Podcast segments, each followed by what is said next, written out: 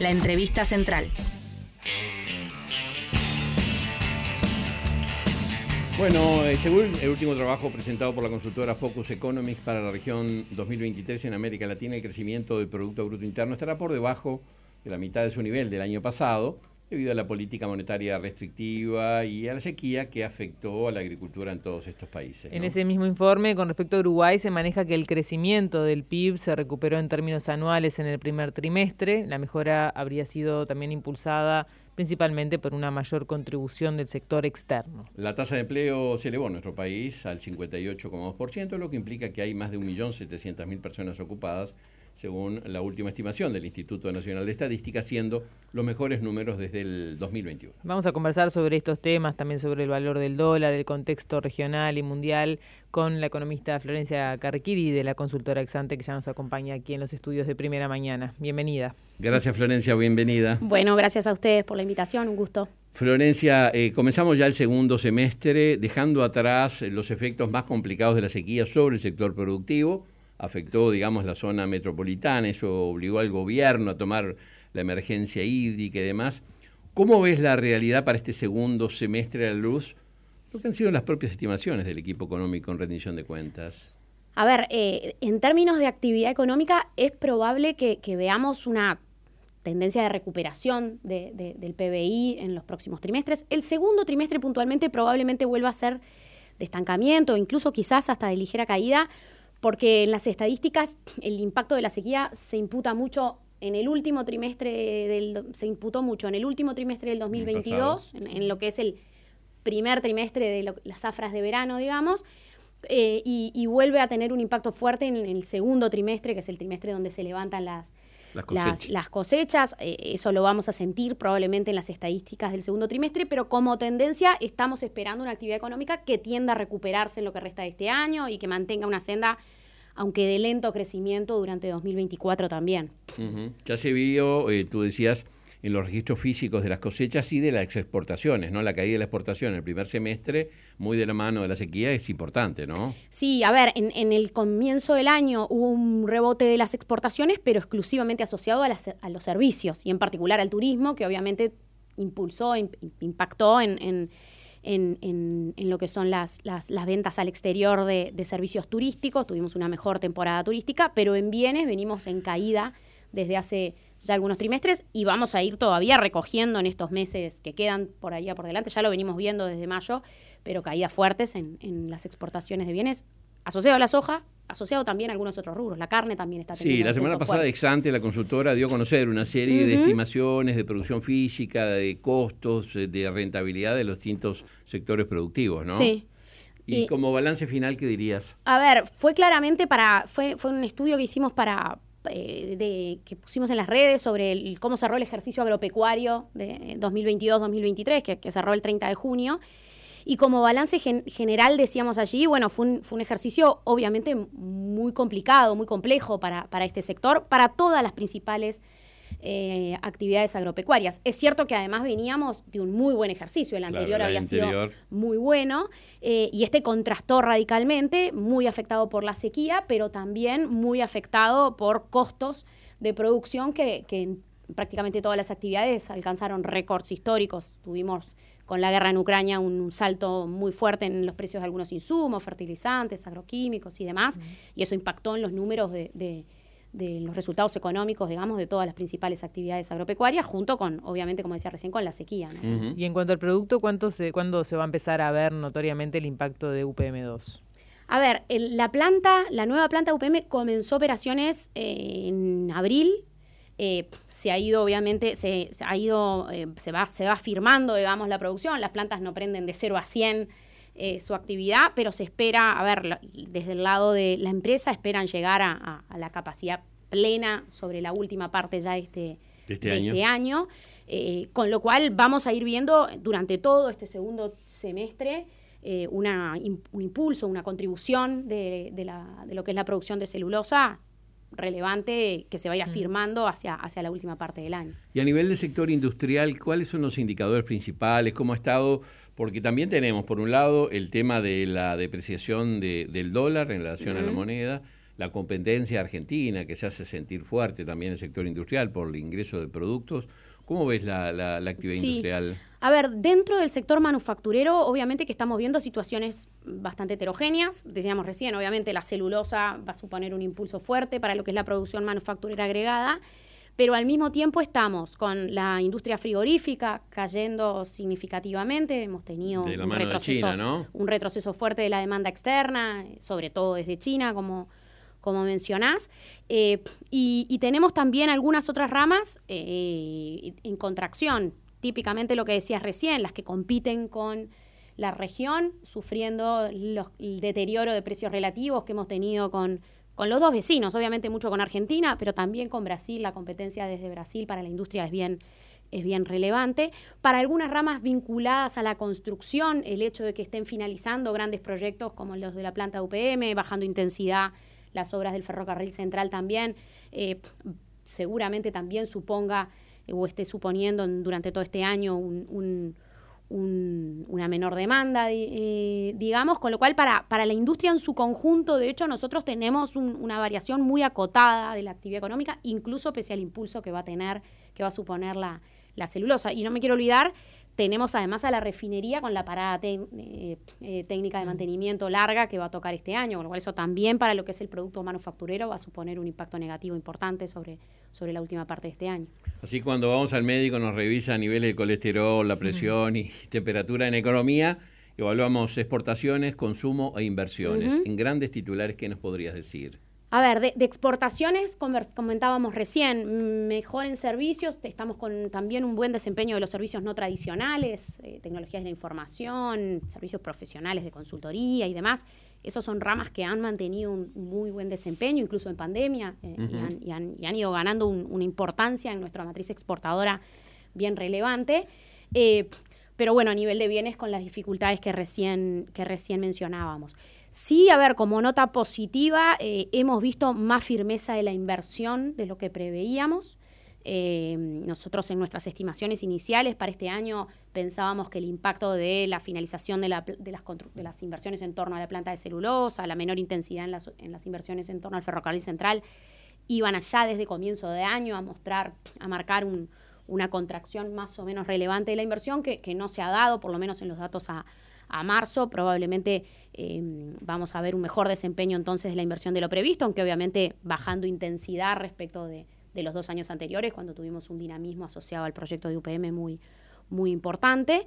Eh, y a nivel de consumo estamos viendo un, desempeño, a ver, eh, relativamente pobre, podríamos decir. Eh, hasta, hasta, por lo menos las estadísticas de enero-marzo, el consumo venía creciendo, pero muy lentamente. Interanualmente está con crecimientos en el eje del 2%, 2,5%. Sí prevemos, porque los fundamentos así nos hacen pensar, que vamos a ver un consumo ganando algo de, dinamismo en estos próximos, en lo que resta de este año y probablemente algo en, en 2024, porque estamos con buen desempeño del empleo, estamos con perspectiva, de hecho ya con el salario real comenzando a recuperarse, eh, con lo cual desde el consumo deberíamos ver mejores señales en las estadísticas que se van a ir en las estadísticas que se van a ir en las estadísticas que se van publicando sí. en, los próximos trimestres. No, ya que mencionas lo del empleo, justo ayer tuvimos un, dato del INE este, llamativamente bueno, ¿no? ¿Qué conclusión sacás de cómo viene la evolución del empleo? Sí, como, como decís, llamativamente bueno. Eh, la verdad es que estamos con, con, un desempeño del mercado de trabajo ya desde la segunda mitad del año pasado eh, de bastante firmeza del empleo, una suba de la tasa de empleo y, bueno, y obviamente de la población ocupada, que hoy la está dejando, de hecho, en términos de población ocupada en un, máximo eh, histórico. Junio en particular supuso una creación de algo más de 14.000 empleos respecto al mes eh, anterior. Eh, y, bueno, y, la verdad que eso es una muy buena noticia en ese sentido, también para, para lo que son las perspectivas del consumo que decía recién, que sí tenemos que relativizar en el sentido de que, a ver, probablemente veamos más consumo, pero estamos viendo un desvío de ese consumo hacia el exterior que es muy relevante y eso va a traccionar menos sobre la economía local, ¿no? No, no todo ese consumo va a terminar suponiendo impactos en, la economía doméstica. Y ese consumo eh, hacia el exterior también tiene que ver con los viajes a Argentina, por ejemplo. Exacto, es, estamos viendo que, que ya desde la última parte de 2022 récords de viajes hacia el exterior, esencialmente hacia Argentina. En enero-junio hubo 2,3 millones de viajes hacia el exterior, es un récord absoluto en perspectiva histórica, y de esos 2,3 millones de viajes, uno, casi 1,9 son Argentina. Sí, hoy el observador actualiza esas cifras hasta con incluyendo las vacaciones de julio. Las vacaciones de julio con migraciones. son 2.400.000 los que cruzaron Argentina. Los que cruzaron Argentina, son números Terrible, ¿no? Sí, impactantes. claro. eh, y que obviamente tienen impactos en la macroeconomía uruguaya, ¿no? No podemos desconocer que eso eh, es consumo de los hogares que se está yendo fuera de fronteras y, y es ingreso disponible que no se termina gastando en, en- en- en- en la economía local. Pero son dos factores que se potencian. Por un lado, la diferencia cambiaria con Argentina, pero a su vez la, la- la caída en la cotización del dólar. Nos sale más barato en términos de dólares viajar, ¿no? Sin, sin duda, son sin dudas que, a ver, Argentina está extraordinariamente barato para todo el mundo eh, y está en ese sentido recibiendo flujos de turismo muy, pero muy importantes. Difícil pensar eh, en, en acompañar un abaratamiento de esas características, eh, pero desde nuestro lado también estamos extraordinariamente caros hoy y frente a prácticamente todas las referencias, no solo contra, contra Claro. Argentina. ¿Qué va a pasar con eh, la inflación? El gobierno, bueno, eh, planteó eh, haber logrado poner la inflación dentro del rango meta, al tope, pero ¿qué, qué puede pasar en los próximos meses? ¿Se lograría consolidar esa inflación dentro del rango meta? A ver, claramente eh, esta caída del dólar que hablábamos recién ha sido un factor relevante en, el descenso de la inflación que hemos visto. Eh, estamos con la inflación ya dentro del rango meta, como decías vos, sobre el techo, pero dentro del rango meta. Nuestros modelos proyectan que de hecho probablemente tengamos todavía algunos meses más de descenso de la inflación, 12 meses, digamos, porque en los meses de julio, agosto, septiembre fueron meses de inflación alta en 2022, con lo cual Mm, ahí la hay comparación. en la comparación interanual Mm. eso permite que, que probablemente veamos algún descenso más de la inflación, podría llegar a un piso de 5, 5 y pico por ciento según nuestros, nuestras estimaciones, pero, pero que ya podría comenzar a subir, sobre todo si el dólar empieza aunque sea a aumentar lentamente eh, sobre la, la última parte de este, de este año. Mm, Nosotros la estamos proyectando en 6% para el cierre del año, pero saliendo ya del rango meta en 2000 eh, en 2024. Nos parece que va a ser, que va a ser difícil, dado el, el- el escenario, que, que la inflación, eh, salvo que veamos a un dólar sin subir también el año próximo, nos parece difícil que, que la inflación se estabilice efectivamente abajo del 6%. Ahí el factor fundamental es el dólar. Y ahí el factor, a ver, eh, eh, es un factor fundamental, indis- indiscutiblemente, es un precio clave de la economía, que, que es determinante de muchos otros precios de la canasta de consumo. Eh, también, obviamente, que el panorama de, de- de salarios es otro elemento relevante y estamos comenzando una negociación salarial que, que obviamente va a llevar su tiempo, pero que todo hace pensar. ¿Hubo sorpresas en las pautas? No, no, hubo, no hubo sorpresas muy, muy relevantes. Nosotros, eh, ya el gobierno venía preanunciando de alguna manera que, que- que había un objetivo, con, un compromiso ¿no? de, de recuperación de lo, de lo que había sido la pérdida de poder adquisitivo de los salarios durante la, durante la pandemia, con lo cual estábamos esperando pautas con- de distinto modo, pero que terminaran cerrando con, con subas de los salarios más o menos en el eje de lo que estas pautas estarían arrojando, que son aumentos nominales entre el 8, 8,5% eh, anual, obviamente que con diferencias por sector, y habrá que ver cómo se materializan las negociaciones, ¿no? que ese es otro elemento todavía de, de incertidumbre, pero si más o menos las negociaciones van por el lado de lo que están planteando las pautas, vamos a estar con aumentos de salarios nominales en ese entorno a nivel del sector privado, 8, 8,5%. Y ese es otro ingrediente de lo que es la, la- la- la perspectiva, para La la, perspectiva de inflación, ¿no? Porque obviamente ese es otro precio clave de la economía. eh, y eso le pone un techo, sobre todo para todo lo que son los componentes que llamamos no transables en la economía. Y bueno, le pone un techo, un piso medio alto, digamos, más que un techo a esa inflación no transable. Florencia, si bien es una discusión muy, muy técnica el tema de la regla fiscal, ¿cómo ves esta discusión que se ha planteado? ¿Se ha incumplido, no se ha incumplido? ¿Vuelven a pedir eh, que se amplíen los límites del endeudamiento? ¿Cómo ves toda esta discusión? Bueno, a ver, esa, esa imagen que decía Vergara, de que se corre el arco, ¿no? claro. Sí, a ver, claramente, a ver, en torno a la situación fiscal, uno puede mirar el vaso medio lleno o el vaso medio vacío. Eh, sin duda en materia de vaso medio lleno eh, hemos tenido una mejora fiscal en los últimos años, si bien la dinámica más reciente es de deterioro de las cuentas públicas, nos parece a nuestro juicio innegablemente eh, estamos viendo un deterioro de las cuentas públicas, un giro expansivo de la política fiscal, algo que tampoco debería sorprendernos acercándose a un nuevo ciclo electoral, lo veníamos advirtiendo muchos de los analistas que era difícil que, eso no, no, se, no se observara en, estos, en estos tiempos, digamos. Eh, en relación a la regla fiscal, nos parece que por un lado es, a nuestro juicio, indudablemente positivo tener una regla fiscal. Es una regla fiscal que, plantea vulnerabilidades relevantes y que a nuestro juicio es muy perfectible, ¿no? Eh, esto que, que, mencionaban recién eh, es una regla que tiene tres pilares, ¿no? Como, como ustedes saben.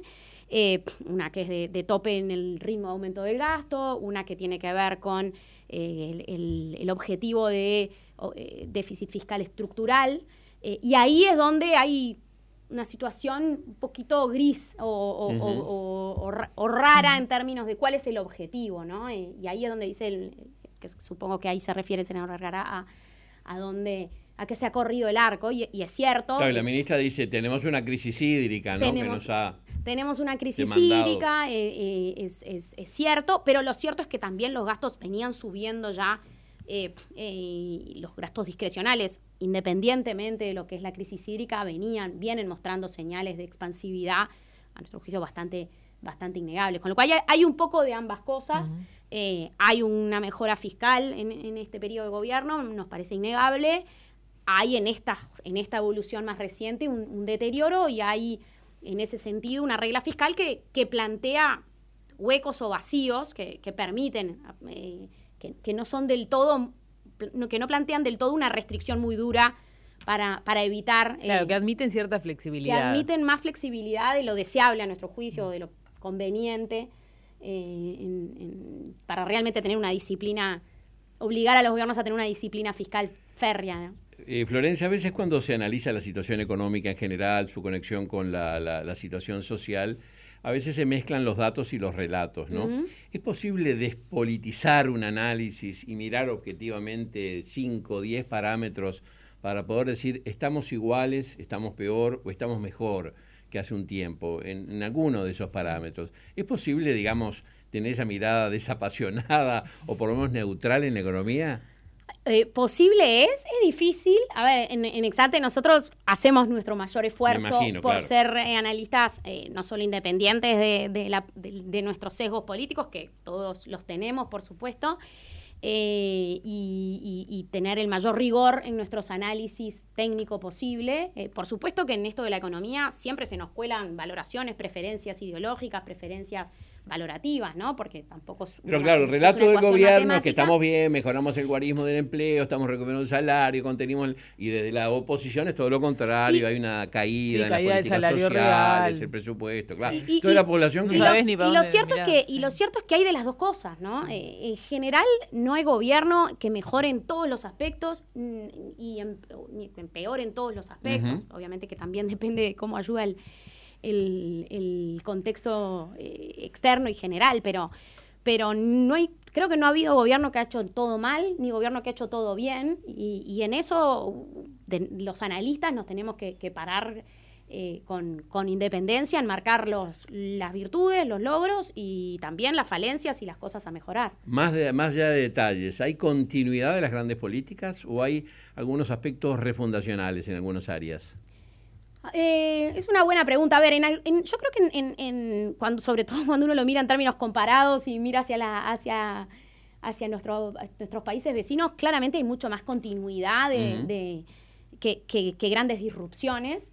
Más allá de que obviamente al sistema político le gusta marcar las diferencias y es parte del rol de la democracia el, que la oposición eh, marque, marque sus, eh, claramente sus perfiles y, sus diferencias con, con, quien sea el gobierno de, turno, pero en algunas cosas fundamentales me parece que eh, hay una continuidad importante y, que nos está dejando, de hecho, con, que a nuestro juicio es una fortaleza importante institucional del Uruguay, esto de que eh, no hay grandes intenciones refundacionales cada vez que asume un nuevo un nuevo gobierno. En algunas cosas se, se, ve continuidad, se ve mucho respeto por algunas cosas, se han ido consolidando algunas visiones de que eh, la, la, disciplina fiscal con matices es importante, que, que el, la inflación tiene que bajar a distintos ritmos, probablemente allí también hay matices, pero, pero, pero hay como algunos, algunos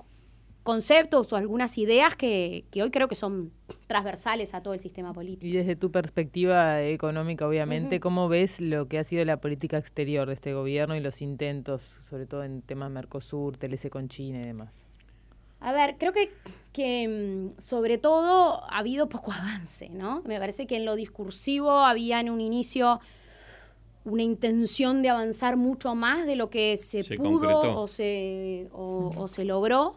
Eh, en ese sentido, eh, sin duda que, todo el tema Mercosur es un, es un, gran, es un gran tema para, para, para nuestra inserción internacional eh, y, plantearlo en términos de Mercosur sí, Mercosur no, probablemente tampoco es el camino.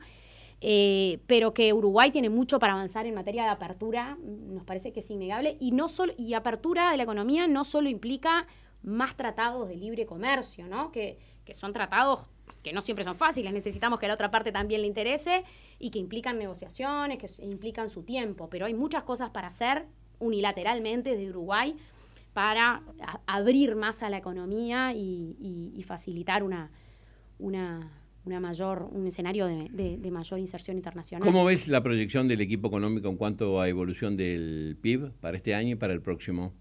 Las proyecciones que maneja el gobierno, a ver, las que presentó en la rendición de cuentas están, uno podría decir, bastante alineadas a lo que planteamos. las expectativas. Eh, nosotros en Exante, pero la mayoría de nuestros colegas, cuando miramos la, encuesta de expectativas que hace el Banco Central, el gobierno proyecta un 1,3% de crecimiento promedio anual para 2023. Nosotros estamos en un 1% y de hecho la mediana de la encuesta de expectativas está en ese mismo nivel, dentro del margen de error de lo que tienen estas estimaciones, podemos decir que estamos bastante alineados.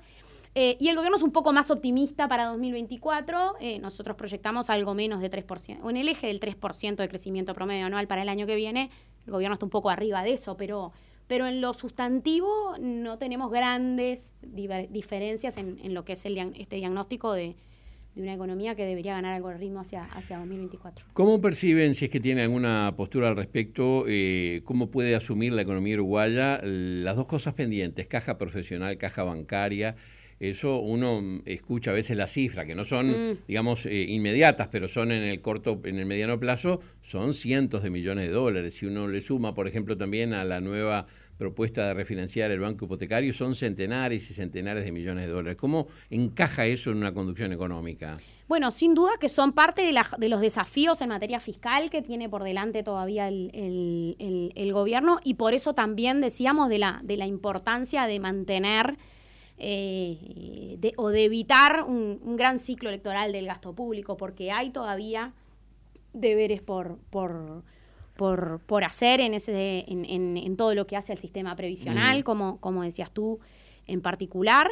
Eh, y bueno, a ver, en términos de financiamiento, hoy Uruguay tiene condiciones de financiamiento realmente muy favorables, estamos con un riesgo país en niveles mínimos, el gobierno está teniendo muy buena llegada a los mercados Hasta de, moneda nacional, capitales, ahora también logrando meter eh, deuda en, moneda nacional, obviamente a, otras tasas, pero, pero exitosamente también allí, con lo cual eh, no, no supone un gran riesgo en materia de podremos financiar esos gastos extraordinarios, los podemos hacer, pero bueno, evitar que, el, eh, que, que desde lo que es el funcionamiento habitual de las finanzas públicas eso también suponga un, crecimiento adicional del endeudamiento, ¿no? que ya está en niveles altos. y siempre se dice que no es el último año de gobierno, año de carnaval electoral, ¿no? Bueno, por eso, por eso decíamos, eh, eh, la verdad que a los, a los analistas no nos sorprende que estemos viendo algo más, un giro relativamente expansivo de la política mm. fiscal, porque cuando uno mira la historia es lo que, es lo que ha pasado siempre. En todo lo fin, la última parte de los periodos de, de gobierno. Este año es verdad que teníamos una regla fiscal y eso nos podía dar de alguna manera alguna esperanza de que hoy de que fuera distinto. Y en algún punto es verdad que, pone, que plantea ciertos límites que no hubo en el, en el pasado, pero límites que, como decíamos, no son del todo rígidos, con lo cual eh, en ese sentido, vamos, estamos esperando sí que, las cuentas públicas tiendan a flexibilizarse. La última por hoy, eh, Florencia, que tiene que ver con esos estudios que hicieron del sector agropecuario. ¿El tema de endeudamiento es un tema que preocupa en el sector? ¿Hay alguna eh, luz? Mira, lo venimos monitoreando porque es parte de lo que de lo que em, de lo que había que había que ver en, en contextos así de complejos para el sector, pero la verdad es que no estamos viendo un, un tema ni de crecimiento fuerte, al menos a nivel general del sector, por supuesto que puede haber diferencias al interior, pero no estamos viendo ni un crecimiento importante del endeudamiento en términos, o preocupante del endeudamiento en términos del sector agropecuario, ni de ninguna de sus actividades individualmente, ni un incremento significativo de la morosidad, que es el, otro, la, otra primera señal de, de problemas en ese, en ese sentido. Es verdad que, como decíamos antes, veníamos de particular, un muy buen ejercicio, ¿no? Eso para, para el sector le daba algo de colchón para absorber un, shock eh, así, de, así de negativo como el que recibió este año. La última, ¿hay estímulos en la economía uruguaya para ahorrar y no para consumir? Tú decías, hay un desvío de consumo hacia la Argentina. Claro, si no lo tengo en el banco a tasa cero, me la reviento, ¿no? Sí, y educación financiera también bueno, para poder sí, ni que hablar, pero... A ver, e, es, cierto que, que, en, Uruguay hay poco ahorro, hay un el, ahorro es bajo en Uruguay, eso es, eso, eso es un hecho. En parte es respuesta también a que hay un porcentaje no menor de la población que vive con salarios bajos, 25 mil pesos, como decía, eh, eso me había olvidado. Como, como presentó el, el, el Instituto, Cuesta, Duarte. Cuesta Duarte con los datos de la, de la encuesta continua Gares de del INE. Y eso es innegable que es un porcentaje de la población que no tiene capacidad de ahorro. El ahorro está muy focalizado en los quintiles más altos de, ingresos en, nuestro... Eh, en nuestro país y, bueno. Sí, pero a veces AEU expone cómo aumentaron los depósitos. Pero estamos, eh, una, una, a ver, claramente, aunque no sean homogéneos al interior de la población, el, ha, ha, habido un incremento importante de los depósitos, sobre todo durante la pandemia, y eso fue un fenómeno que se vio a nivel global pero tuvo que ver también con un ahorro de alguna manera eh, durante los años de pandemia, un ahorro digo, mm. no deseado, podríamos decirlo, o no planificado. Obligado por las circunstancias, claro. Por represión del consumo, represión de las ocasiones de, de, consumo. Para gastar, sí. Bien, Florencia Carguiri, economista de la consultora Exante, muchas gracias por, por estar Muy amable, un gusto. Gracias a ustedes.